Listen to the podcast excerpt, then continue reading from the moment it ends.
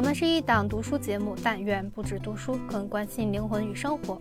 欢迎大家进我们的小宇宙首页查看我们的内容专题分类，有哲学著作《幸福之路》的精细解读，各派心理医生坐镇的心理健康疗愈系列，我们之间探讨友情与爱情、生活灵感与工作妙招。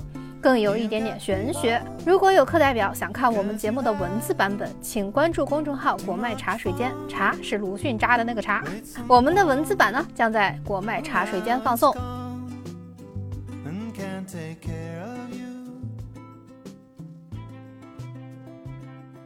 Hello，大家好，欢迎大家收听由果麦文化出品的文艺复兴，我是元英，我是玄机，您继续。好，难得吧？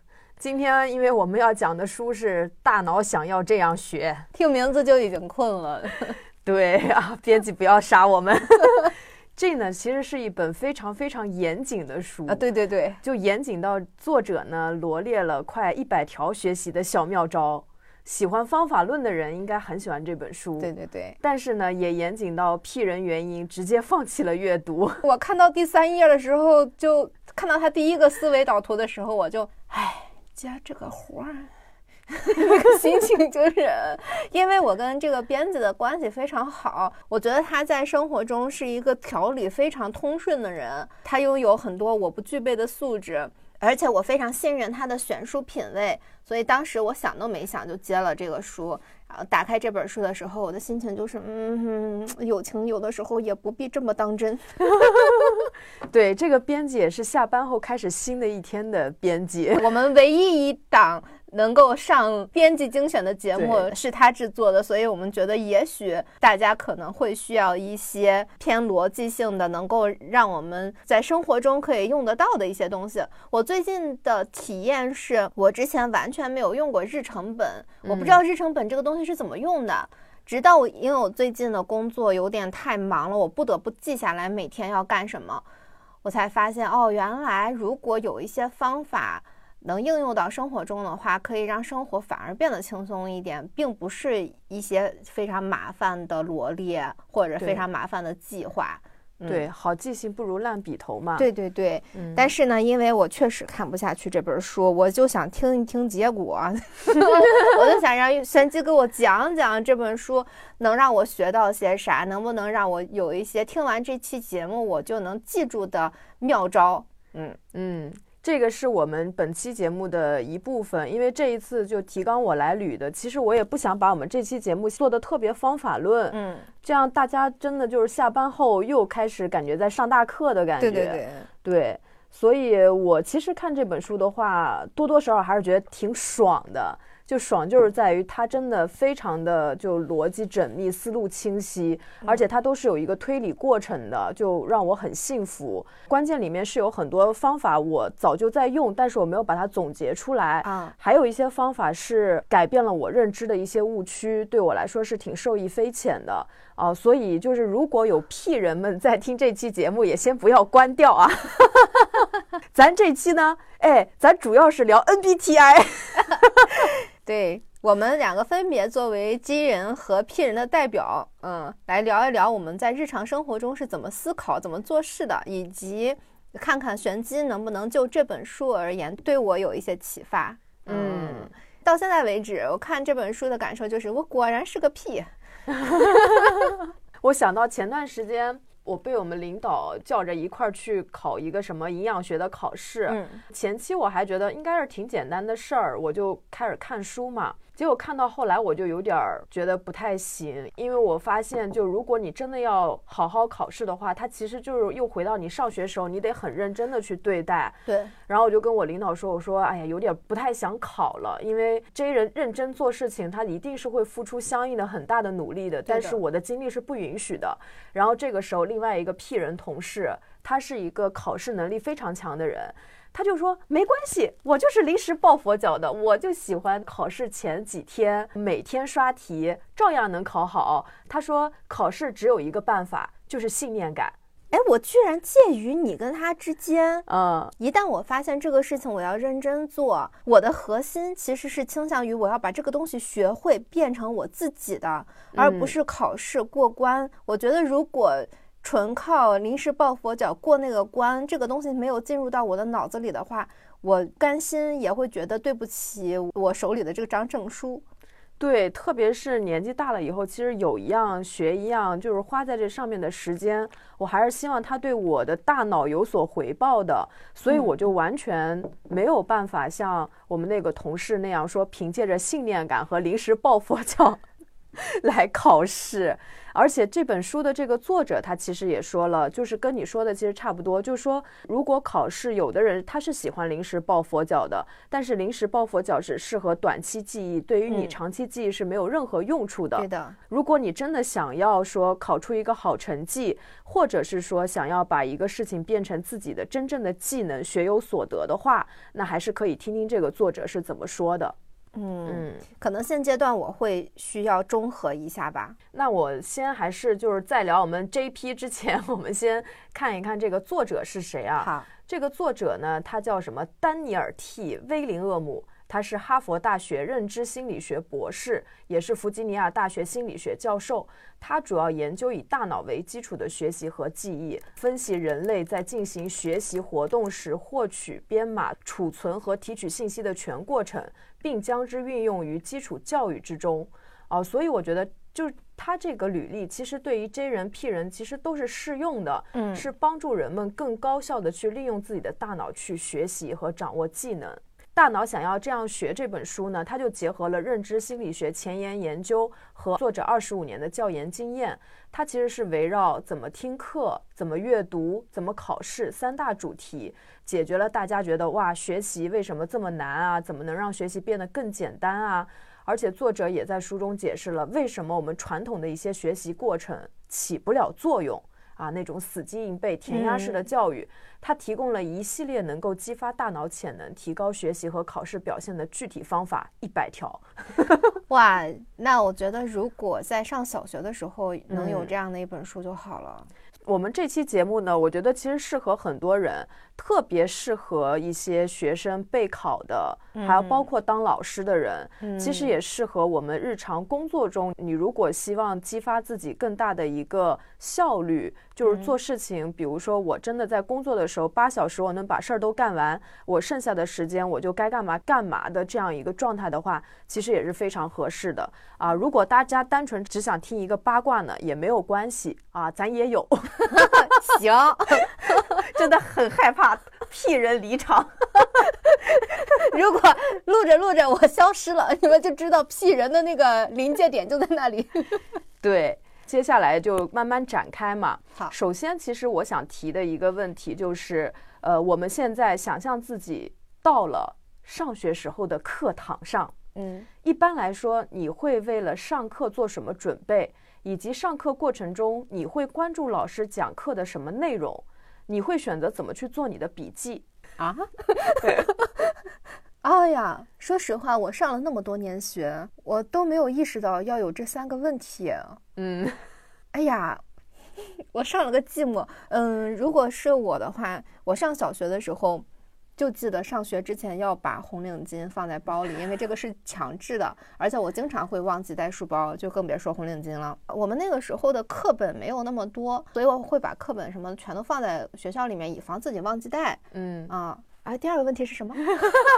在上课中你会关注老师讲课的什么内容？笑话，深深记得我们地理老师讲的关于地理的八卦。还有英语老师的穿搭是吗？对对对，还记得我们英语老师家有一条德牧，印象非常深刻。还记得老师说，我们用英文讲不能讲一个人是 dying，因为人不可能正在死。当然，我们现在知道这个说法是错的，但是当时他说这个的时候，我的，你看我记到现在，奇妙的记忆点。我知道以后带屁人小孩就是要寓教于乐。对对对对对，是的。嗯。那你如果做笔记，你会怎么做呢？我不做笔记，其实，你会在那个课本上给那些人物画人头是吗？对对，我会给他们换穿搭。非要做笔记的话，基本上就是那堂考前的笔记课，就画一画重点。嗯嗯，对，没了，没了。好，那我来说说我的。为了上个学，我都会做什么。但这些东西其实我从来没有说去提前想过，也是自然而然的，当时就觉得应该那么做。比如说，像我爸其实一直教育我的，就是说下课之后、放学之后，第一件事情先写作业，写完作业再去玩儿。这个是我。从小到大一直在做的一个事情，就类似于有点先苦后甜，嗯，先把讨厌的事儿做了，再去享受的那种。然后像上课的话，我一般比如说我做完作业以后，我会大概先看一下第二天上课的内容，就是看一下文章，然后把一些我觉得看不懂的东西提前先画出来。这样的话，第二天老师在讲的时候，其实我已经相当于在复习了。然后把一些不懂的知识点，他讲的时候我会格外关注一下。那可以把我有限的注意力放在老师的这几个讲解上面。如果是那种文史哲的，就是这种需要死记硬背比较多的，我会关注老师的整个框架。比如说他今天说我们会介绍某某时期的什么什么，然后我们这一次课程分为几个部分啊，几个时期，先把这个框架捋出来以后，我再去听细节。如果是一些什么数学、地理那种的，我可能就是重点在听这个事情为什么是这样的，它的逻辑和原理，就是争取在上课的时候把老师讲的那个方法或者背后的那个点给理解清楚。哇，哦，原来是这样的，因为我不会去捋逻辑这些东西，所以经常是什么事情发生了很长时间。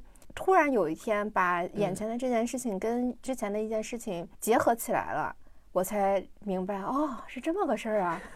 哦，你这么一说，我忽然想起来，我最近不是在上那个占星课吗？嗯，我们在开课前一个月，老师就把他上一期的课程发给我们，说让我们预习。我当时就在想，啊，那我预习完了这个，我干嘛还要再听你现场再讲一遍一样的东西呢？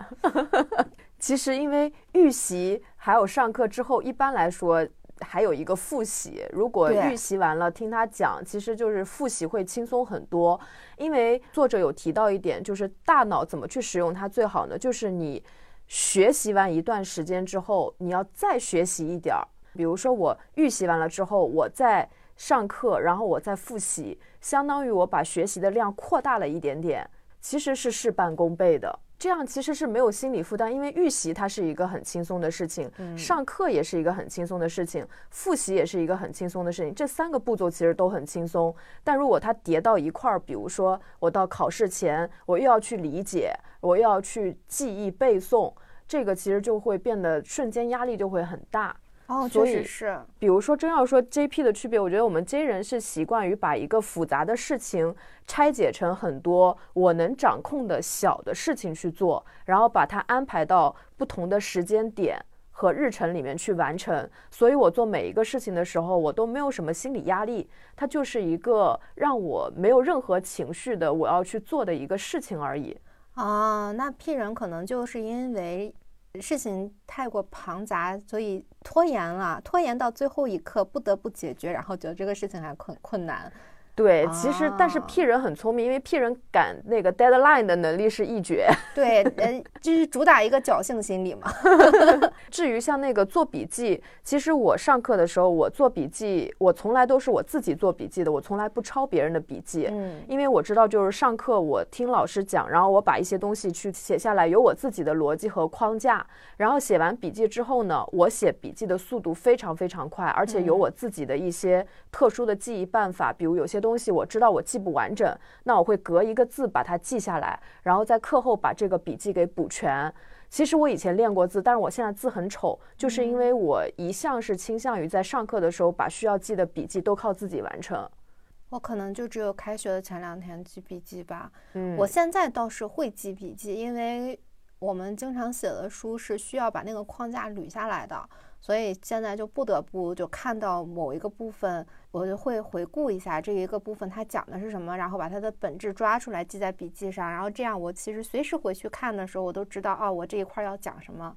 对对，我是觉得，其实记笔记对于我们现在做节目而言，其实是很有用的。特别是在看书的时候，我曾经是看书也不做笔记，就是看完书，等到要做节目前再看一遍再捋。呃，我突然发现这样是属于重复用功。对对。后来我就倾向于我在看的时候，这一章节我看完，我就把它相应的重点摘下来。对的。这样的话，录之前我只要看一遍我的笔记就行了，不需要再看一遍书，它就相对高效了很多。是的，我也是最近，因为我们要读的书实在是太多了，根本没有时间去读第二遍，也是用这样的方法，是好用的。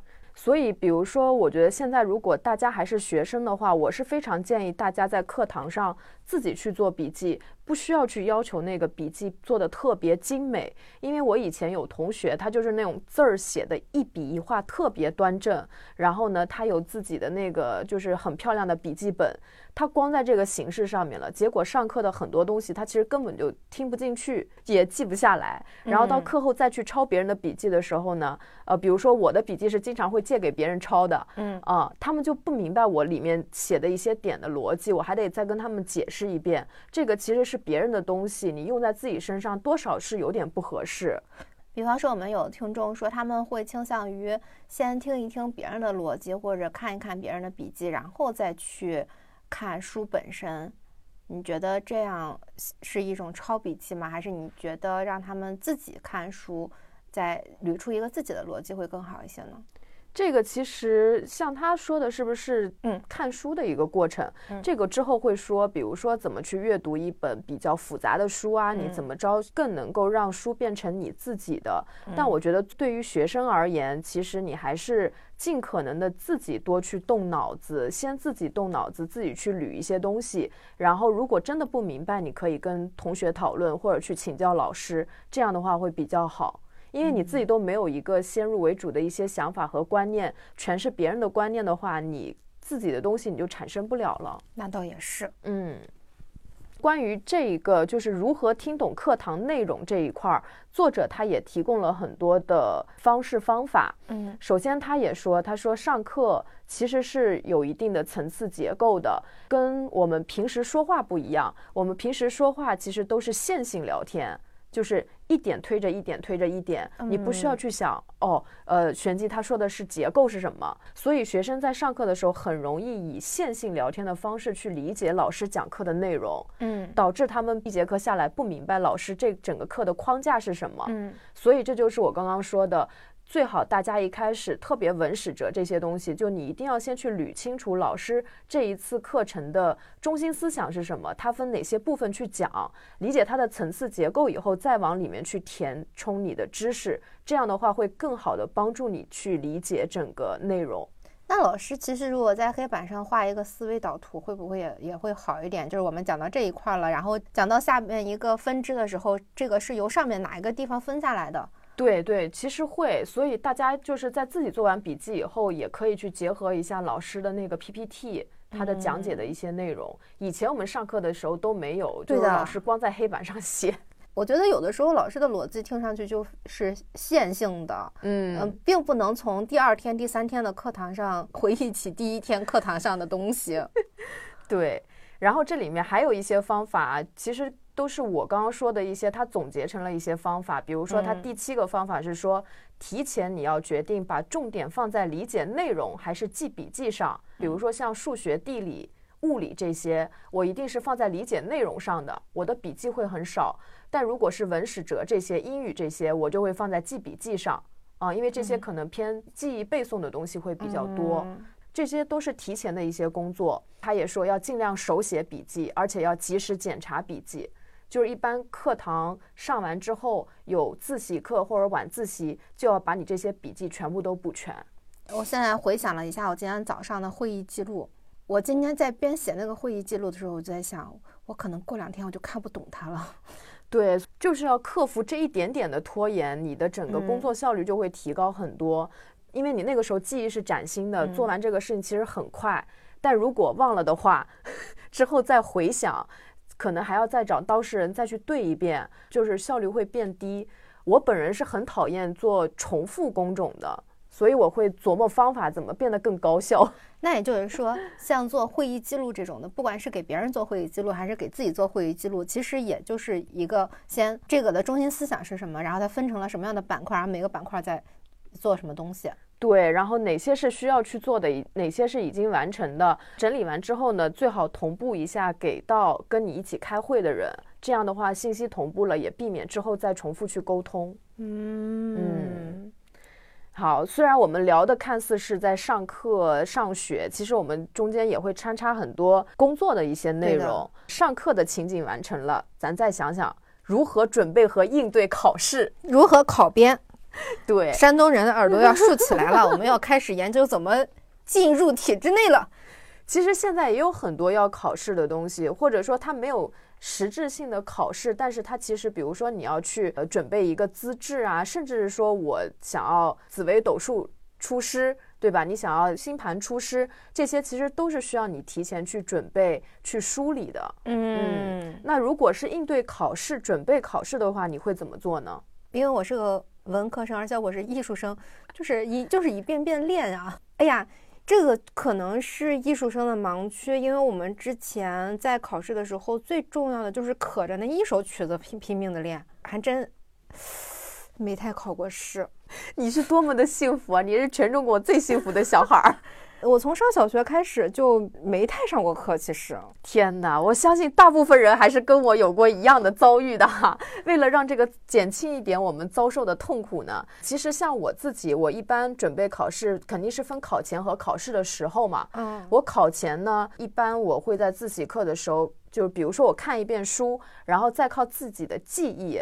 重新梳理一遍提纲，把提纲写好了，然后里面的小知识点我再手写去补充，就是自己也是用背诵的方法把那些知识点一个个都填完。填完之后，如果有差错的，我就会立马去纠正我的错误，让自己形成这种及时的一个记忆。如果是习题的话，曾经做过的试卷，我基本上会再做一遍。会特别关注我的那些错题集，就那个错题集，它有可能是粗心形成的，嗯，呃，也有可能是我这个点确实没弄明白，也有一些是概念混淆，它其实有错误的点有很多。我已经看原因在皱眉了，我不是在皱眉，我是在想象，我在想象一张试卷它可能会出现的问题。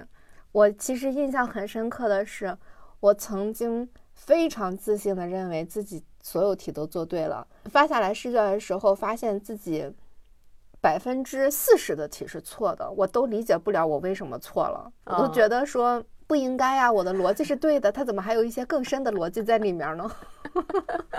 我们上学的时候，可能印象比较深的是数学课吧，嗯，就发现数学课它有一些逻辑性的东西，是你如果没有学，就真的不知道的东西。你就不知道那个解法，所以它其实错的方式也有不同。比如说，还是文科类的，你可能就是漏点儿会比较多，就是我背了这些，但是有一个地方我没有背全，或者就是说我审题有偏差啊。他很喜欢玩这种文字游戏。呃，像理科类的，其实真的就是靠你的理解。你要能理解了，你就能举一反三。你要理解不了这个点，那你可能类似的题目就都做不出来，就只能写一个解，拿个一分儿。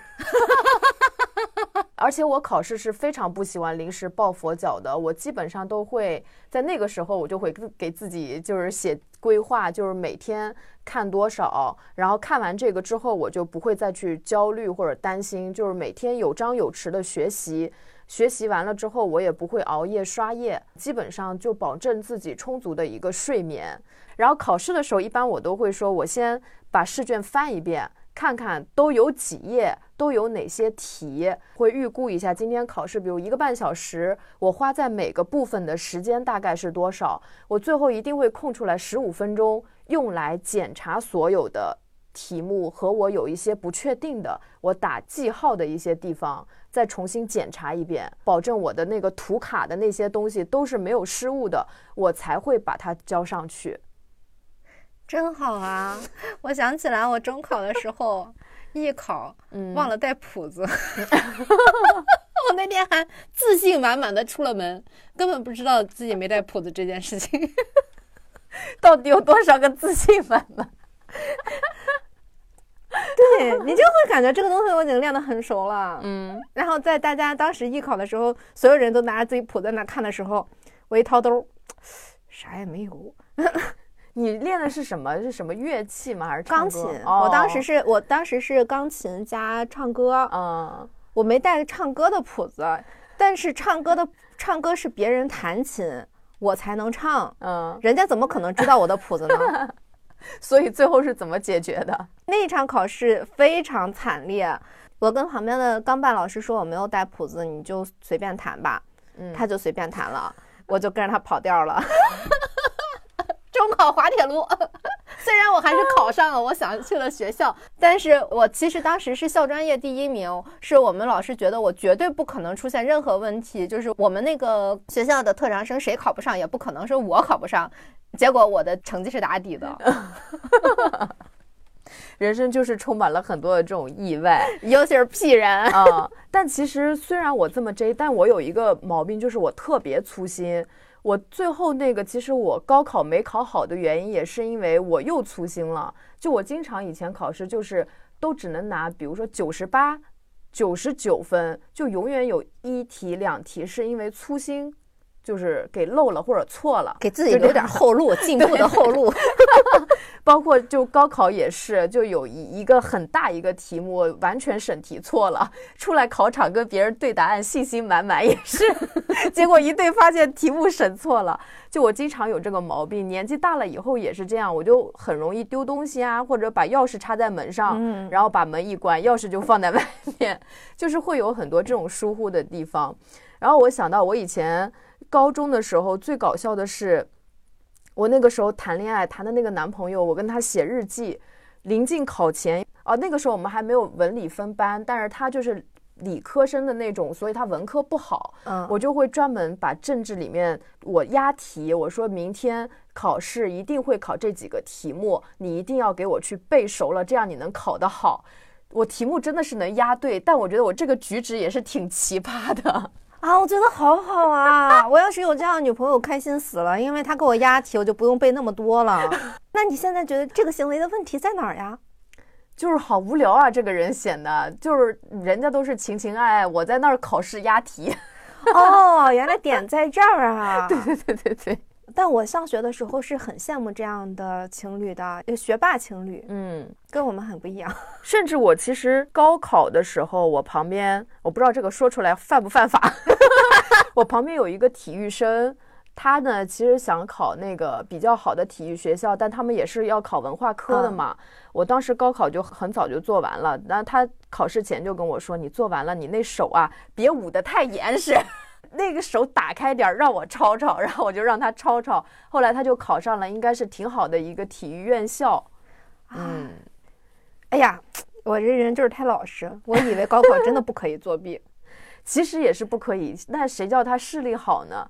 我就是正常的把手放开而已。最好的疼爱是手放开。对，就是我这些考试的方法，其实都是我在没有看这本书之前，我以前考试的时候就已经在这么做了。嗯，然后在看书本的时候，我突然发现，哦，那作者讲的其实跟我以前做的其实是很契合的。他就说，人的记忆有三个原则。啊，他说记忆其实是思想的残渣，就是属于就比如说你写的那个会议记录啊什么的，你觉得你都记下来了，但其实你只记住了你想记住的部分，嗯，很多东西其实都没有记住。所以说思考含义能够帮助我们记忆，特别是对于那种文科类的一些内容，这个文字到底是什么意义，然后你可以反着看、正着看，啊，抽查自己，各种方式去理解这个含义。你知道整个事情的结构也能够帮助你记忆啊，还有就是做测验也能够增进记忆。想要增进记忆，只有这三个方法。嗯，那其实老师就是不太相信我们思考和结构的能力，所以在拼命让我们做测验。对，然后他还说这里有一个是很多人可能有的误区，避免常用但无效的方法是什么呢？那就是反复阅读笔记和重读教材。我最近在那个营养学上滑铁卢，就是这个事儿。我已经好久没学习了，加上没有心思放在那个上面，所以我就一般就跟看书一样，你知道吗？就是我就是看那个教材，看教材边看教材，我就边把我觉得是重点的划出来。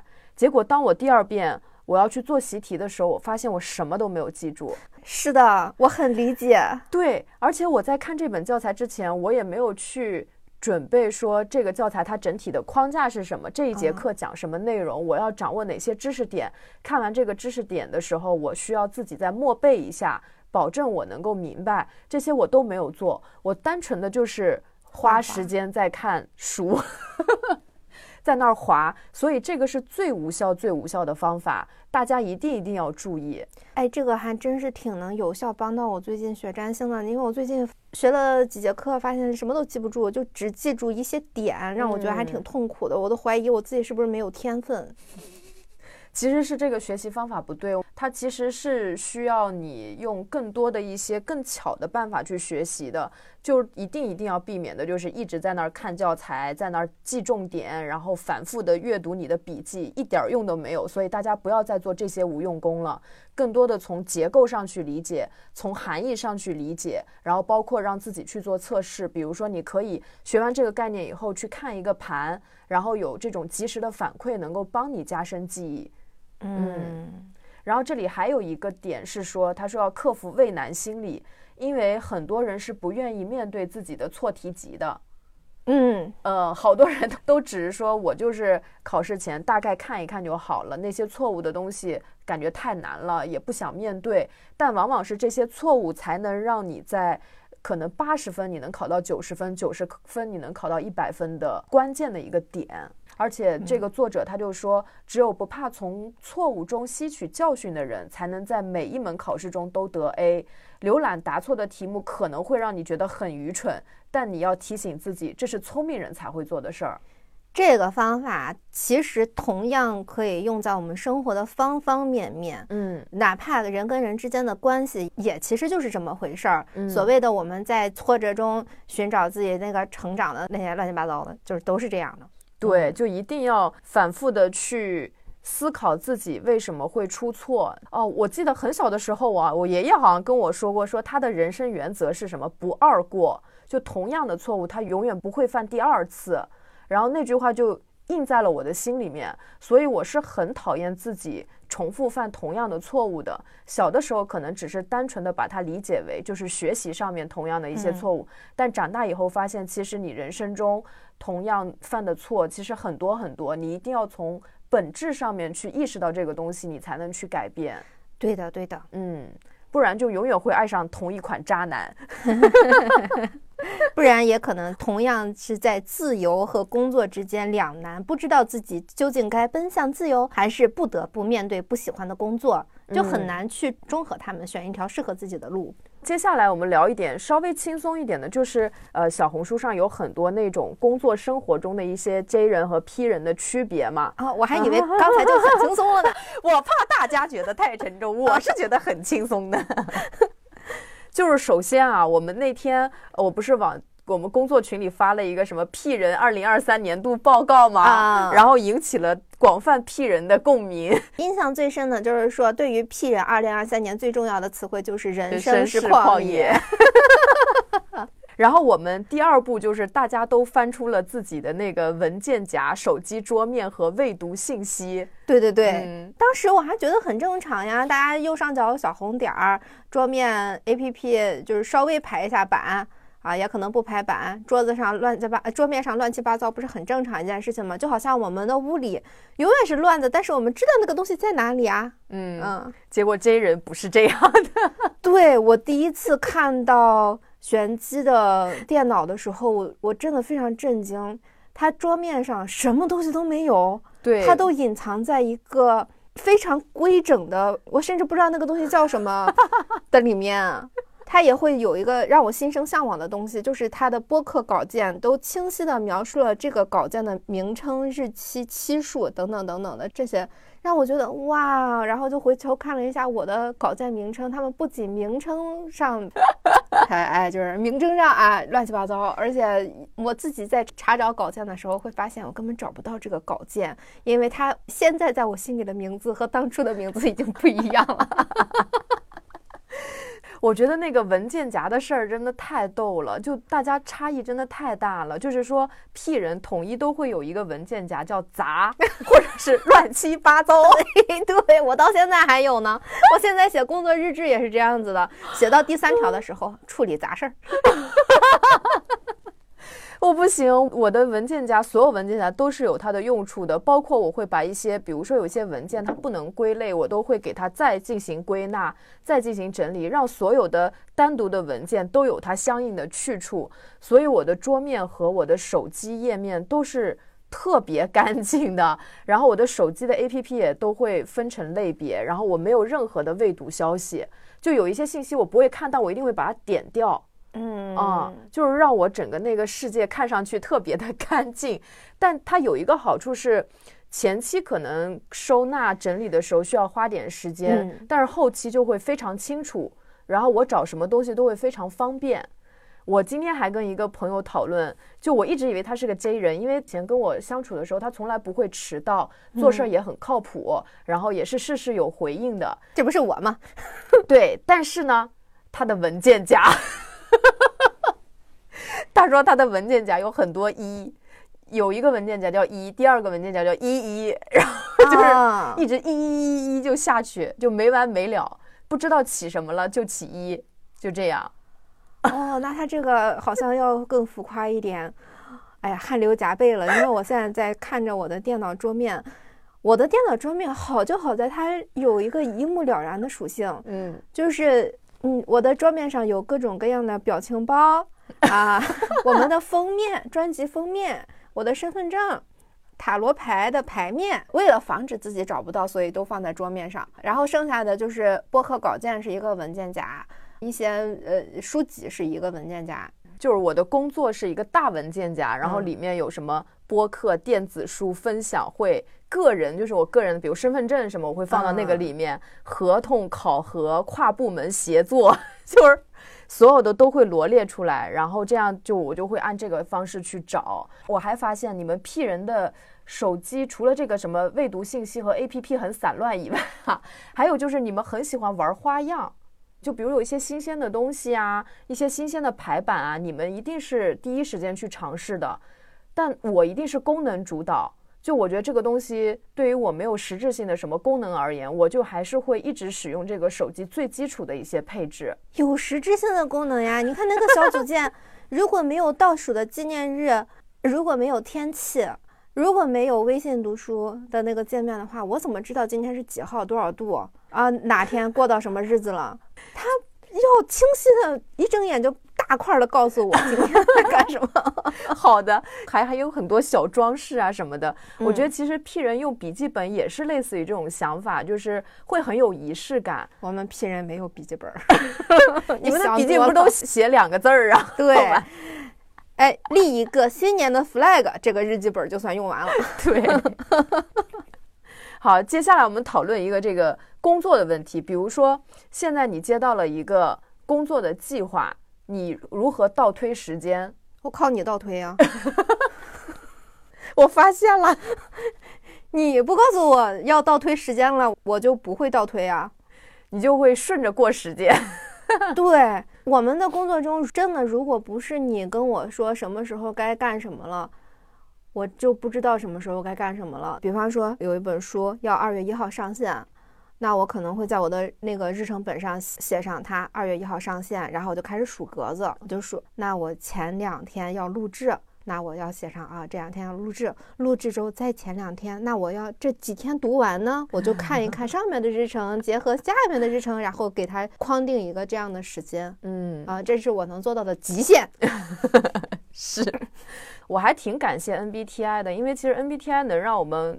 发现彼此工作模式上面的不一样嘛，我就想到为什么我们之前有过一期就我们俩吵架的问题，就是因为以前我以为是全员 J 人，我觉得所有世世界上所有人应该都跟我一样。接到一个东西说出去了之后，那我们就开始往回倒推时间，然后这个时候该干什么，心里大概都是有数的。嗯，所以那个时候，比如说你说要做什么，我说 OK，我就会在我自己那边默默的开始做，开始安排，等待有一天时间到了，咱俩就 我默认我们会去做这个事情。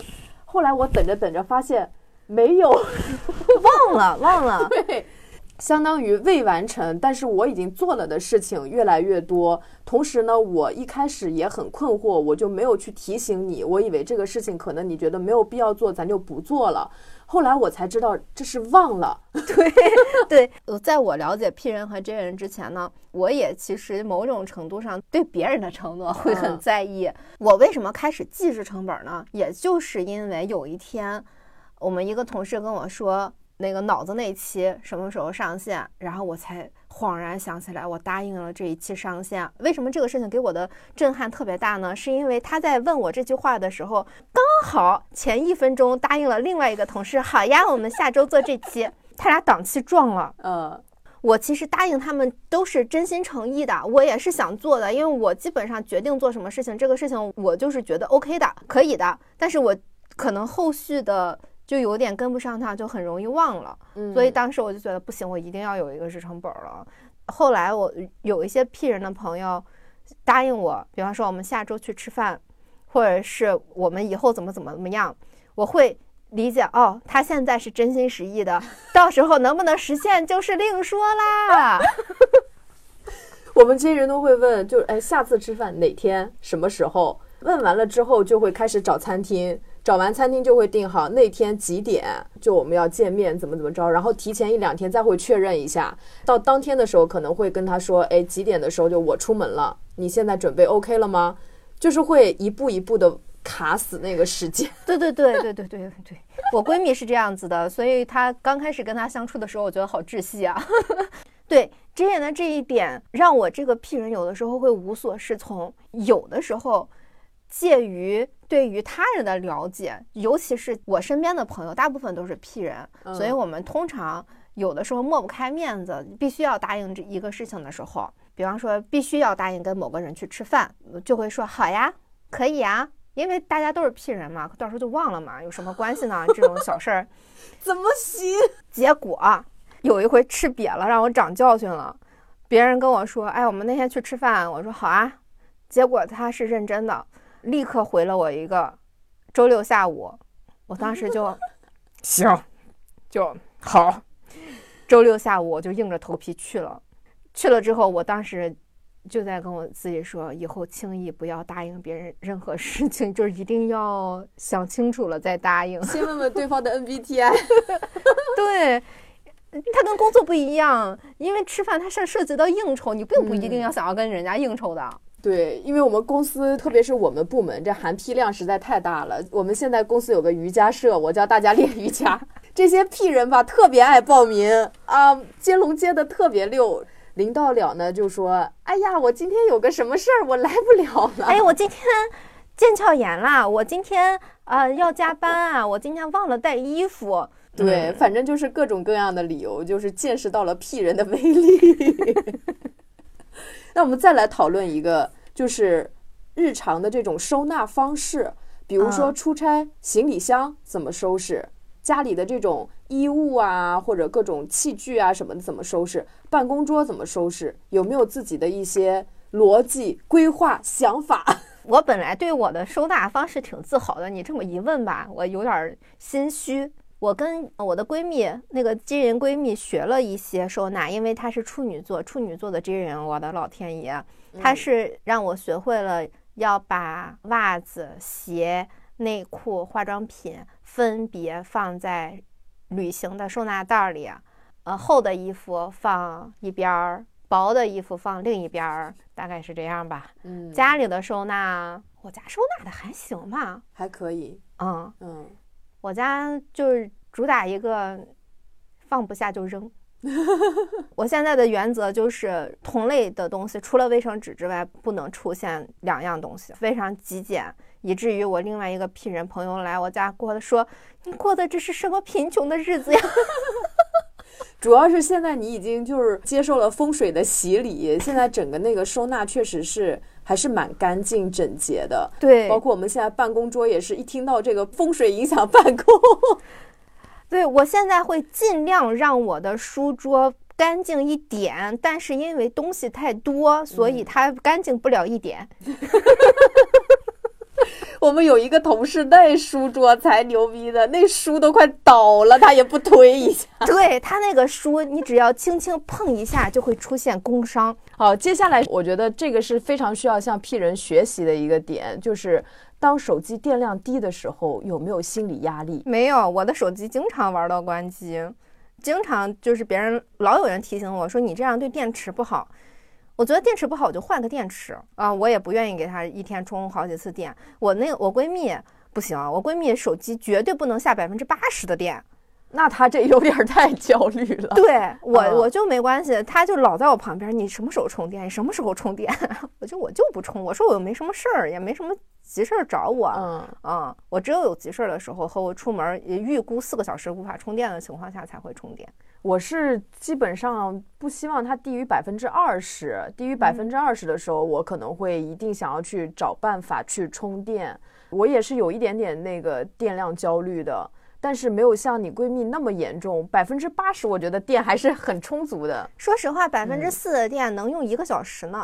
但是就是比如说北京的冬天特别冷，像这种情况，我在外面我就基本上不太爱用手机，嗯，因为它掉电掉的特别快，所以就是手机的话，我都已经记不起来我上一次因为使用到没电而关机是什么时候了。昨天，我基本上不会有这样的情况产生。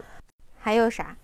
还有一个，我下下周要跟我之前有一帮朋友聚会，然后刚刚我看了一下我们的群聊，让我眼前一黑。怎么？就是除了我以外，剩下的人我觉得是全员屁人。然后有一个组织的屁人在那儿说：“咱下下周周六晚上吃饭啊，你们每一个人都不能拿屁说事儿，必须得到，必须得到。”我的天，说是这么说的，气氛已经渲染到那儿了。但是我现在很好奇，当天。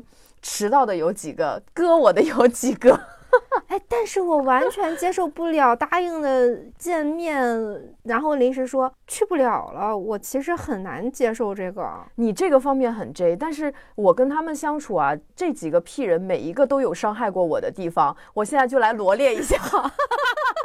其中有一个屁人，我们去日本玩儿，他是一个特别爱玩的人，所以他就是给自己做的旅行计划，就是我明天我要早上八点起床，玩到晚上十二点，然后不现实，那我就得陪着他嘛。OK，没有问题，既然你这么说了，咱就这么做。结果的第二天早上八点闹钟响的时候，我醒了，他没醒。这个太常见，这个太常见了。跟屁人出去旅游，你千万别听他的旅行计划，没有计划，他只是什么时候睁眼，睁眼就是他起来的。然后他接下来该干什么，他可能会在自己那个旅游计划里面摘一下。那今天就去做这个吧。对，我就已经连着两三天被他的那个八点的闹钟叫醒，但是他丝毫没有起床的意愿，就直接把我给逼疯。然后另外一个屁人呢，他伤我最深，就他伤我，他把我逼急逼到什么程度？那个时候我们俩还没见面，就约着一直要见面。我主动约了他三次，他三次都因为一些就让我不好说他的理由放了我鸽子。比如说什么来大姨妈了，身体实在不舒服啊，然后工作实在脱不开身啊，就是类似这种。第三次的时候，好像就是说来来来，但是迟到了好久，我直接就发火了，我就跟他说，我最后再约你一次，这一次你要是来不了或者迟到，咱俩就别再见面了。哎呦，我很理解，我其实对于不能迟到和答应了见面就不能割这个怎么说呢？我现在。不会跟别人去当面计较，嗯，但是我心里会很计较，我心里会觉得说，嗯，那我以后就尽量不找这个人玩，我就尽量找别人一起玩。就是有的时候，甚至说割了我一次的人，要回头再找我说做，呃，约我出去玩什么的，可能出于他的一些善意，我会倾向于拒绝，我可能反而会去评估一下这段关系有没有继续的必要。这么严重呢？啊，我可能就是那种承诺上面比较在意的人。嗯，对。还有一个点，我会觉得这方面我比较 J，就是属于，比如说，当我听到一个人他想干一个什么事情的时候，我会不自觉的先确定这个人他到底靠不靠谱，他要做这个事情能不能做。或者说他这个人说他想跟我一起做一个什么事情的时候，我基本上都会去问，比如说我们一起如果合作这个事情，他的投资回报率是多少？啊，如果做这个事情，你的想法是什么什么样的？就是我发现，当别人跟我说想做一个事情的时候，我会非常的理性，并且把它落实到完整的一个计划当中，而不是说好啊好啊。可以，我们一起做呗。因为我觉得这样没有用，我就会立马就开始想之后的实行方案。哎呀，那这点我跟王璇应该都是 P 人。嗯，我们不是要做聊聊的那个系列节目嘛？嗯，应该是十二月底的时候，我跟他说要做这档节目，我们来做一做。他说 OK。上周我们说这个节目什么时候做呢？我说一月二十二号吧。他说行。今天早上。我们在聊这个东西到底该怎么做，因为原来预计的是做六期，嗯，后来我们在两个人聊、两个人对的时候，发现六期聊不完，就想要，然后我们连他的那个故事的大纲，就是我们原来做那个大纲都全部推翻了，不仅推翻了，重新捋了一个新的逻辑之后，啊，两个人高兴的不得了。高兴的不得了，然后就开始琢磨，那什么时候开始录呀？那什么时候上线呀？基本上，哎，我们两个都不太怎么落地，而且更搞笑的，更加搞笑的来了。这个事情是我十二月底说的，刚刚他给我发了条信息，我买了一本他的纸质书。这节目再过三天就要录了，他跟我说，我现在买了一本纸质书。要相信学霸的学习能力。对，我就想起特别好笑的事情，就是我们以前打算做《金瓶梅》的时候，嗯，就是我发现 P 人还有一个，就是他做一个事情一般都会很有热情，对对。然后那个时候好像跟合作方说的是什么，我们一周可以录两期，每周都这么录，录到什么时候？我记得我当时还说了，我说我们要保证我们的。最小可执行性就是说，不能保证你每周都能上，有一些意外的情况，所以我建议不要说的这么满。嗯，但当时好像我们还是坚持了一周录两期，结果就没有坚持的太好，到后面就有点。做不下去了，因为像我在考虑问题的时候，一般我都愿意先考虑最坏情况。嗯，比如说在我们状态最差的时候、最不舒服的时候，或者什么这种情况下，我们能还保证的最低产出是什么？以这个方式去做一个规划，然后在这个规划之上，如果能再多做一点，就多做一点。我发现了一个滑点，嗯，就是如果我在一个。美好畅想的状态中的时候，我完全想象不到最坏状态会是什么，想不到，不是不想去想，而是想象不出。对，然后我就是老会想象那个最坏的状态，我想象不到我最好的状态是什么样的，但我大概要为我最坏的状态做一个保底的一个打算。所以一般做计划做什么，我都是一个偏保守的一个情况去做的。但是这个事情你没有做过的话，你怎么知道最坏会发生什么呢？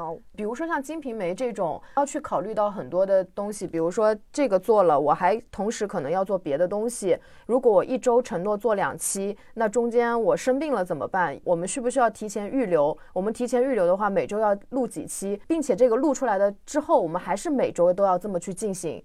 然后这样的时间要持续多久？我能不能够扛得住这样的一些状态？这些其实都是可以预见的。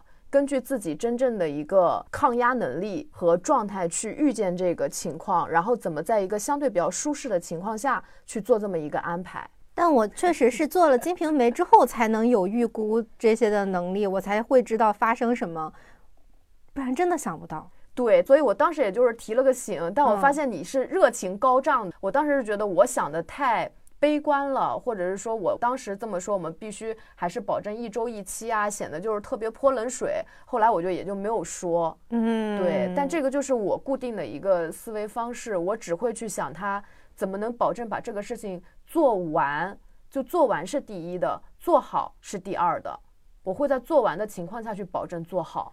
哦，这还真的是 J 人和 P 人一个挺大的差别。嗯，我最近也发现了很多 P 人的像我一样的热情高涨的不落地，确实让人非常头疼。不过我们在合作的这三年的过程中，我确实已经成长了不少了，已经成长的 J P 都沾点儿。对对对对。然后我们来说一下这个官方 J 人和 P 人的区别，我们可以就是看看到底是不是自己啊？比如说。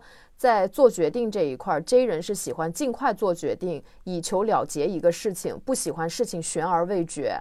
它上面写的是 P 人推迟做决定，尽可能多的收集信息，以便看清事实的全貌和本质。我嗯，我持反对意见，然后我是会尽快做决定，但是什么脑子也不动的那种尽快做决定。你做决定是很快，但是后面就是怎么去推行这个决定，它没有一个之后的一个方案。但是做决定确实是很快。对对对。我反而可能会做好了一个收集完信息以后，知道怎么着之后，会尽快的去做决。接下来第二条是 J 人是害怕失控、自我约束，当计划被打破的时候，容易感到难受和恐慌。这个只仅限于我比较在乎的事情。如果是一些我不在乎的事情，比如说我跟人出去玩儿什么的，这个计划今天吃不了这个餐厅了，这些我完全都无所谓。但是工作上面，如果我有自己的一些计划，它被打断了。或者是比如说我周六日就是用来休息的，突然临时有活儿，我就会很生气。P 人倒确实没有这个的所谓，P 人可能会更害怕束缚，不喜欢条条框框的约束，会感到难受不畅。确实是这样的。最近因为公司你在上班嘛，难免会有一些条条框框。我每次遇到公司的规定和我的个人自由产生冲撞的时候，我就每天想着我要离职。对，这确实是对 P 人最大的挑战。对，好，接下来是那个口头禅啊，J 人就是你应该啊，不应该，现在就确定一下，我想好了啊，确实还挺那个的。比如说要做一个事情，就是说啊，我们应该怎么怎么做，然后现在赶紧把这些东西都确定下来。昨天还催着我们的编辑确定录制的时间。是的，是的，P 人在他旁边就是啊，都行啊，都可以啊，随便啊，无所谓啊。啊，我再想想，我甚至没有看这个上面，我就蹦出来了，无所谓。哎，我到时候再说吧，到时候再看吧。对对对，到时候再说呗。哎，这真的完全是我的口头禅。第四点是 J 人追求确定性，凡事做好准备，一切尽在掌控，是这样的。P 人呢，就是保留开放性，喜欢留有余地，允许一切发生，那是太允许了。嗯，第五条是。J 人的自然状态下，表面看起来较严肃、严厉、严苛，三个严，我的老天爷，容易过分紧绷于死板。是是是，对，就是老是在想一些规划计划，能不死板吗？P 人这个表面看起来较随意、松弛、率性，容易过分放松和缺乏原则，会吗？大部分 P 人其实还是都是比较随意放松的，那是挺放松的。嗯嗯嗯嗯嗯。除了在教育小孩这个方面非常严厉之外，其他方面好像都挺放松。是。好，第六条是凡事喜欢做计划，并希望按照原计划高效执行。我就想到，比如说是一天的日常，你会对一天的日常会有严格的计划吗？我可能现在会稍微想一想，比方说周末的时候，我会想一想我要怎么度过这个周末，如何高效利用我这两天的日子。比方说，我可能会想啊，醒来先送我的小狗去洗澡，回来打扫个卫生啊，然后去做个脸，因为我周末确实安排的挺满的，我还要去看中医，还要去参加各种各样的活动，会把他们稍微排一下。但是真的发生的时候呢，可能一睁眼，哎呀，要不明天再送小狗吧？哎呀，今天屋子还可以，稍微打扫一下下，或者是还能有眼看，明天再说。嗯嗯。我就想到，我现在每天上班的日程简直不要太固定，因为我每天早上要锻炼的话，我必须得倒推时间，不然我就来不及上班。所以我一般闹钟就是定在五点四十五，五点四十五起床，六点十分出门，六点半到教室练完，差不多八点四十五打车到公司，就是严丝合缝的卡这个时间。包括你看，我中午吃饭也是十二点半到点儿出门，到点儿一点我就要睡觉。而且我现在不需要闹钟，我一点半准时能醒来。那倒是，确实是，就像一个机器人一样，严格的按照日程在进行。我早上起来，闹钟是准时响的，但是闹钟响了之后，我会想一想，今天要起来洗头洗脸吗？不不的话，我就睡到八点半。就这样，就是我会根据今天有什么需求。嗯，有的时候确实什么都来不及，一睁眼就九点了，九点就是套上衣服就出门了，就这样。嗯，我的人生好像很少有这样的时候。我醒来唯一这一天必须不得不做的事情就是刷牙，其他事情都无所谓。嗯。所以这就涉及到第七条，比如第七条，他这个 J 人就是坦然接受各种规则和惯例，按照既定的计划规则习惯生活。就是对于这些规则和惯例，包括公司，比如说要打卡什么的，其实我都能理解。然后我就会去权衡，比如说我需要这份工作吗？我需要，需要那我就接受，接受我就没有任何的意见，就我就按照这个规矩去实行，就是这么一个状态。我不行的，嗯，P 人就是质疑各种规则和惯例，根据环境啊就变化，像水一样流动，去调整自己的生活状态。嗯，虽然说就好听的是随遇而安，但是其实经常就会觉得说，一旦被规则触碰到了自己，就还是会很难受。我一想到任何会。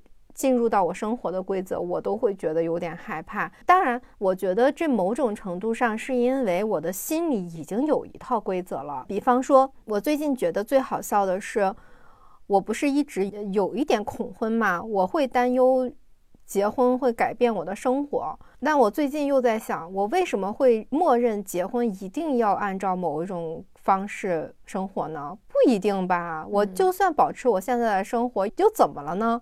我一想到这个，又会觉得说，哦，其实问题不在于婚姻，而是说对方能不能尊重你，就是一个这样的人呢？嗯嗯，对。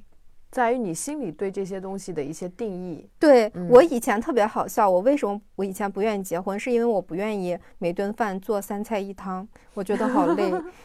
也可以选择不做呀。对我那个时候真的竟然完全没有想过，其实可以不做三菜一汤。对。那接下来还有一个第八条是说，J 人通过对外部的控制达到内心的自由。哎，这这这真的很完全就是你，就是你。不管是我的练习还是我的工作，我都希望所有外界的东西都是在我的掌控中的。我内心是很开放，很爱想来想去啊，很喜欢自由自在的。但是外面的环境或者什么的，我觉得其实都没有关系。我会觉得，即便让我进牢房，我如果每天早上能练习，然后能让我有书看，类似有这样的一个监禁我的生活，我也依然可以很自在，就是这么一个状态。那你要这么说，我就理解了他为什么说通过对于自我的调整达成外部的自由。我也想象了一下，我可以蹲监狱吗？也行，其实，嗯，因为我也可以调整我自己的一某种心态，因为这个对于我来说，自由不一定是物理上的，其实是心理上的自由更多一些。嗯嗯。然后第九条是说，J 人不喜欢临时起意，非常讨厌被临时告知任务。这个我觉得也没有那么绝对，嗯，就比如说我们之前讨论过，如果朋友突然说要跟我见面，然后是临时通知的，可能我会拒绝他，因为我会有我自己的安排，并且。我得看这个朋友，他是老是这样的惯犯，比如他就喜欢临时起意突然约，我会觉得他这样是不尊重我的时间安排。但如果是外地来的朋友，他告诉我的话，我觉得我是能接受的。包括工作中也一样，就如果这个工作它非常的紧急，已经优先于我现在的任务了，那我觉得没有问题。但他如果是一些很没有必要的东西，然然后他打破了我自己现在的一个节奏，我就会觉得有点懊恼。P 人的话会接受临时起意，会接受被临时告知任务。我我觉得还挺有意思的。不过这个临时的任务真的也是分，比方说，啊，我们现在的那个年假需要提前一周请了，它对我来说就是一种极大的限制，就是因为它会阻碍你临时起意啊。对，还有就是，比方说公司可能临时让你增加一份工作。如果这个东西它不在我的链条上，这种临时的增加我就很难承受。嗯嗯，其实还是有条件的。对。然后这个第十点我其实是不太确定的。他说 J 人是在乎社会评价，希望自己在别人眼中是优秀的，责任心和自尊心都较强。我觉得有一部分确实是这样的，就是就是我觉得我的责任感已经让我变得有点病态了。对对对，没错，对，你能认识到很好。对，就是属于答应别人的事情，就是会 PUA 自己一定要做到，要么不答应，要答应，不管自己发生什么情况，就有真有可能得着病还在做答应别人的事情的那种情况。对，但这到底是不是说因为在乎别人评价？其实也不是，就是一种莫名其妙的责任感，就是觉得这个东西契约精神，就觉得我要么不做，答应了我就要做到。嗯，这个 P 人的不在乎社会评价和希望在别人眼中独一无二的，这不是相悖吗？因为这也是一种社会评价呀。我觉得他这里形容 J 人，就是说类似像好学生一样，就这个人他是好员工、好学生啊，做事儿特靠谱，可能就是希望得到这种评价。但 P 人就并不在乎这些，就是说我并不需要让你们觉得我这个人很优秀，这方面的很出类拔萃。嗯，呃，说 P 人的责任心和自尊心都比较弱，嗯，我不是特别同意，我的责任心是挺强的。啊，当然了，这个嗯，可能分事儿啊，嗯嗯，我能记住的责任啊，或者说我 记住的责任。不多啊，不多，或者说我之前也跟朋友探讨过，我是倾向于抓大放小，嗯，我比较喜欢给别人一种稳定的支撑这样的责任，但是我不关心别人的一些鸡毛蒜皮，嗯。嗯，这些东西，嗯，不太一样，嗯，对。所以这里面肯定就是每个人都还有他自己相应的一些尺度的。接下来就是这个书里对我而言特别精华的两个部分，一个部分他说的是如何阅读复杂的内容，就像刚刚你说有人想说怎么看一本书，他这里说到的就是什么 SQ 三 R 法则，这个法则就特别适合大家在看大部头啊或者研究一些问题要看论文的时候就很有用。它的第一步是研究，就是说大家不要急着去阅读，可以去看看文章的标题呀、副标题呀、图表啊，就是也相当于是建立一个框架，去知道一些大概。然后第二步呢是提问，就是说你在阅读前先提出一些你希望这篇文章能回答你的问题。嗯啊，带着问题去寻找答案，带着自己的问题，对，这就很像我们现在共读会在做的内容，就是说我们每一节可能会提一些问题，然后大家带着一些问题去寻找这书中的一些答案，这样的话你会更加深刻的能记住这些东西。第三步，它才是阅读，在阅读的时候就要记住刚刚通过研究得出的一些观点来回答你的一些提问。第四步也很重要，他说的是复述。跟别人介绍，嗯，对，跟别人讲，所以我们这个节目做的还是挺有意义的哈，对，对，咱俩挺有意义的，对对对，咱这书做完了，确实利用率很高。做这个节目之后，看过的书再也忘不掉了。是，然后最后一部分是回顾，就是说你要重新去阅读文章，重点关注自己提出的问题和得到的答案，这是一个持续的一个过程。你要重复这五个步骤，主要针对于一些你可能要做一些学术研究啊什么的，咱日常看个小说，我觉得也也没必要哈。这就是我为什么觉得做播客主很累，嗯，因为我现在看小说也需要走这五个步骤。嗯，对对对，其实是这样的。我们都是带着问题在在阅读的，嗯，然后还有一个他这里提到的，对我来说很有用的，就是长大后要如何学习一门新的技能和知识。哇，这个太有用了。对，因为我们长大以后也会接触很多新鲜的事物嘛，包括我学命理学的时候，但我发现其实，在精进一门技能的时候，其实是会遇到阻碍的。然后书中他就提到了说，要了解体验和练习的差别。你要怎么去练习？怎么让自己进步能够有明显的提高呢？他首先第一个说的就是说，每次只关注技能的一个方面，比如说你占星，你这一次只关注宫位，啊，我紫微斗数我只关注就是父母宫这一个宫位的意义，然后我去看很多的案例，我不要想着一下子就是好高骛远，就看那种高手怎么解盘，这种的话就很容易让我们没有信心。而且落不了地，哦，是的呢，因为其实不同的星座，它落在那个宫位，它可能表达的都不一样。因为比方说，我常用的工具是占星骰子，它就是行星、星座加上宫位。比方说，火星处女三宫和火星巨蟹三宫。它代表的其实都不一样。摘出某一个东西来，然后去解。所以每次只关注技能的一个方面，这是第一点。第二点呢，就是应该要关注自己的技能的学习顺序。你可以从那些看起来很基础，但自己并不擅长的部分开始。我就想到，就我以前学尤克里里的时候，我其实现在就是只能弹一些最基本的谱子，永远就只找那最基本的谱子就过过瘾。为什么会卡在那个地方呢？就是因为它有些和弦你要用三四个手指头去按，去按的时候，其实你要不断的练习，让自己这个手的力道得变大，你才能按得住，得更灵活。我就做不到，我就懒得练，嗯因为懒得练，所以有些谱子我就弹不了，那我这个技能我就精进不了。哦，所以说这个技能它很小很基础，可是是我自己并不擅长的部分。嗯，这就跟我们小时候弹钢琴是一样的，大家右手弹的溜溜的，左手 不愿意练。对，但你想提高技能，你必须得用左手。对，嗯。然后第三点呢，就是说。怎样知道自己不擅长什么？也许你的弱点是很明显的，所以这个反馈很重要。你不光要知道结果，你还得知道哪些事情导致结果不尽如人意。嗯啊，我就想到我的弱点其实并不是某些技能方面，我觉得我的弱点是我的畏难心理，就体现在运动上。比如说我去学自由潜或者什么的，我就会因为我害怕而影响呼吸。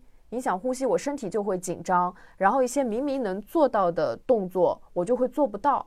所以我最大的问题其实就是那种畏难的一个心理，很懦弱，就是有的时候会很很害怕，怕死。那要是这么说的话，我想了一下，我的弱点应该是拿撸铁来说吧。嗯，我可能有一阵子腿练得特别好，我就喜欢疯狂练腿，就一直练腿。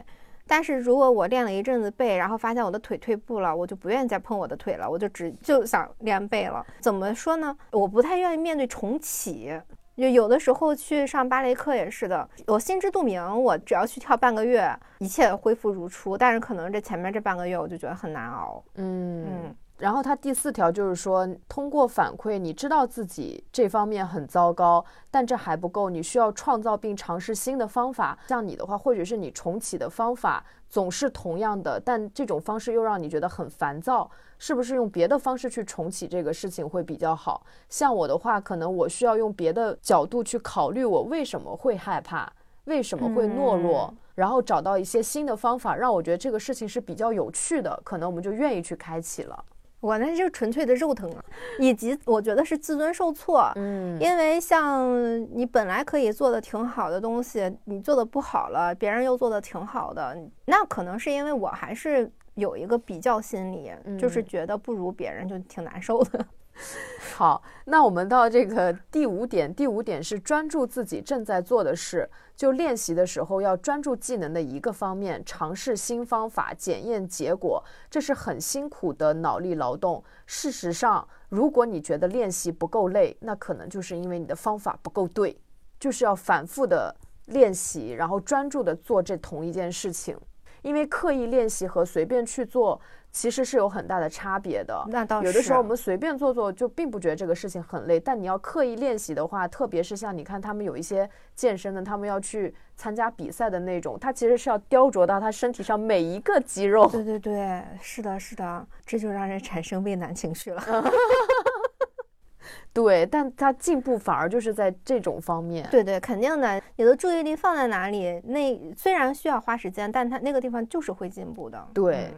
然后第六个就是说进行长期的规划，你不要制定计划的时候要以年为单位，而不是周或月。不要说我今天诶发愤图强做的挺好的，你要以年为单位去进行打算。那这中间可能有状态不好的时候也没有关系，要长期主义嘛。确实，拿撸铁来说，如果以年为单位的话。就不会特别计较这一两个月没有什么发展，因为通常你过了那个新手的福利期，就是一两个月没有任何的变化的，你就就是硬熬着，对，就要熬过这个时间，在这个时间段，可能比如说，就在回顾我们这个提高技能的方式，比如说我是不是可以只关注一个方面，我只练习一个地方，然后明天再练习另一个地方。啊，看看自己最不擅长的是什么，就是反复的去重复循环这个方法，你的技能是一定能提高的。哦，本屁人还想到了一个小妙招，嗯，没没有在这本书里。我的小妙招是，当我做一件长期主义的事情的时候，我会再做一些非常短视的事情，让自己调和一下，获得一些及时的快乐。互相弥补一下，对对对，你不能老等一个结果，你眼前还要有一些小小的快乐。嗯，是是是，就我其实只是讲了书里面很少很少的一部分，毕竟一百个方法嘛，那还有很多。就是作者他还罗列了什么，比如说如何制定学习计划啊，而且这里要高亮的是，作者他非常强调要保证充足的睡眠。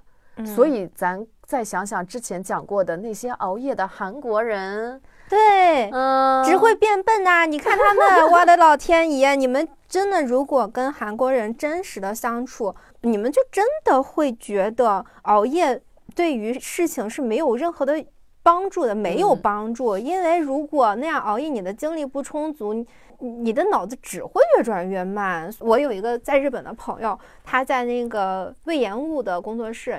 他在如此高端的工作室里面工作，足以证明他们工作室里的人都已经是精英了。嗯，但是他们工作室里的韩国人依旧交出了加班最长、效率最低的答卷。每次他们分项目的时候，分到哎呀，我们组里有个韩国人，都会知道任何重要的事情都不能给这个韩国人做，让这个韩国人干什么？卖咖啡。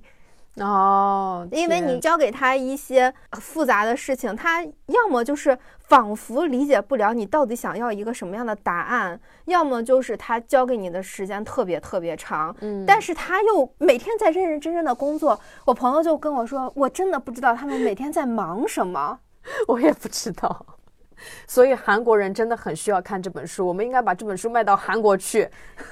我觉得韩国人一看啊，充足的睡眠做不到，算了，然后学其他的一些如何制定学习计划。对 对。还有他讲如何战胜拖延，如何保持专注啊，如何在学习上树立自信，还有像有一些有考前焦虑的啊，如何克服焦虑。这里面他也提到了说冥想很重要，所以大家不要把学习当成一件很枯燥的事情。其实大脑就是我们接触世界的一个工具。那如果你会高效学习的话，拓展认知的边界，那不也是分分钟的事情吗？真的，哎呀，我就我还沉浸在韩国人那里了。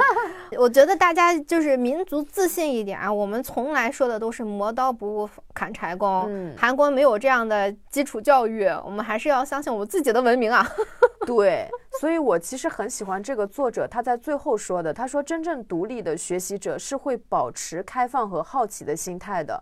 他们总会发现一些想要了解的新事物，这是一种乐观的生活方式，因为他们会用知识满足自己的好奇心，而学习会带来乐趣、幸福感和充实感。他说，这既是一种冒险，又是一种满足。其实。活到老学到老，它并不是一种让大家吐槽的正能量的话，其实是非常有用的。而且这期节目其实是对学霸祛魅的过程吧。嗯，学霸其实也就是会了这些方法，他并不是说我的智商比别人更高，我比别人更聪明。所以不管是 J 人还是 P 人，我们只要找到属于自己的方法，都是可以学得开心、学得自得其乐的。哦，对呢，其实如果掌握了自己的一套学习方法，学什么都是比较轻松的事情。我们不老说吗？就是人越懒越聪明，懒的人其实是非常能想办法怎么让自己懒的。所以我觉得，其实很多学霸里面一定有很多屁人，啊，他们一定是掌握了一些非常高效的学习小妙招。哎，除了临时抱佛脚这个我不太认可以外。嗯，对，有道理。以后可以问一问有没有 P 人的学霸，他们的小妙招是什么？对，如果是 P 人，这学习也特别强，欢迎在我们节目里面留言啊，点名我们那个听众群里的那几个博士啊。哦，还有。忘了说了，我们这一次也是会抽奖的啊！对，希望 P 人多多努力啊！我们会抽取三个幸运听众，送出我们这一本《大脑想要这样学》。嗯，要不是因为我实在懒得寄快递，甚至可以四本把我那本也 送给你，崭崭新的呢。好，那本期节目就到这里，拜拜，拜拜。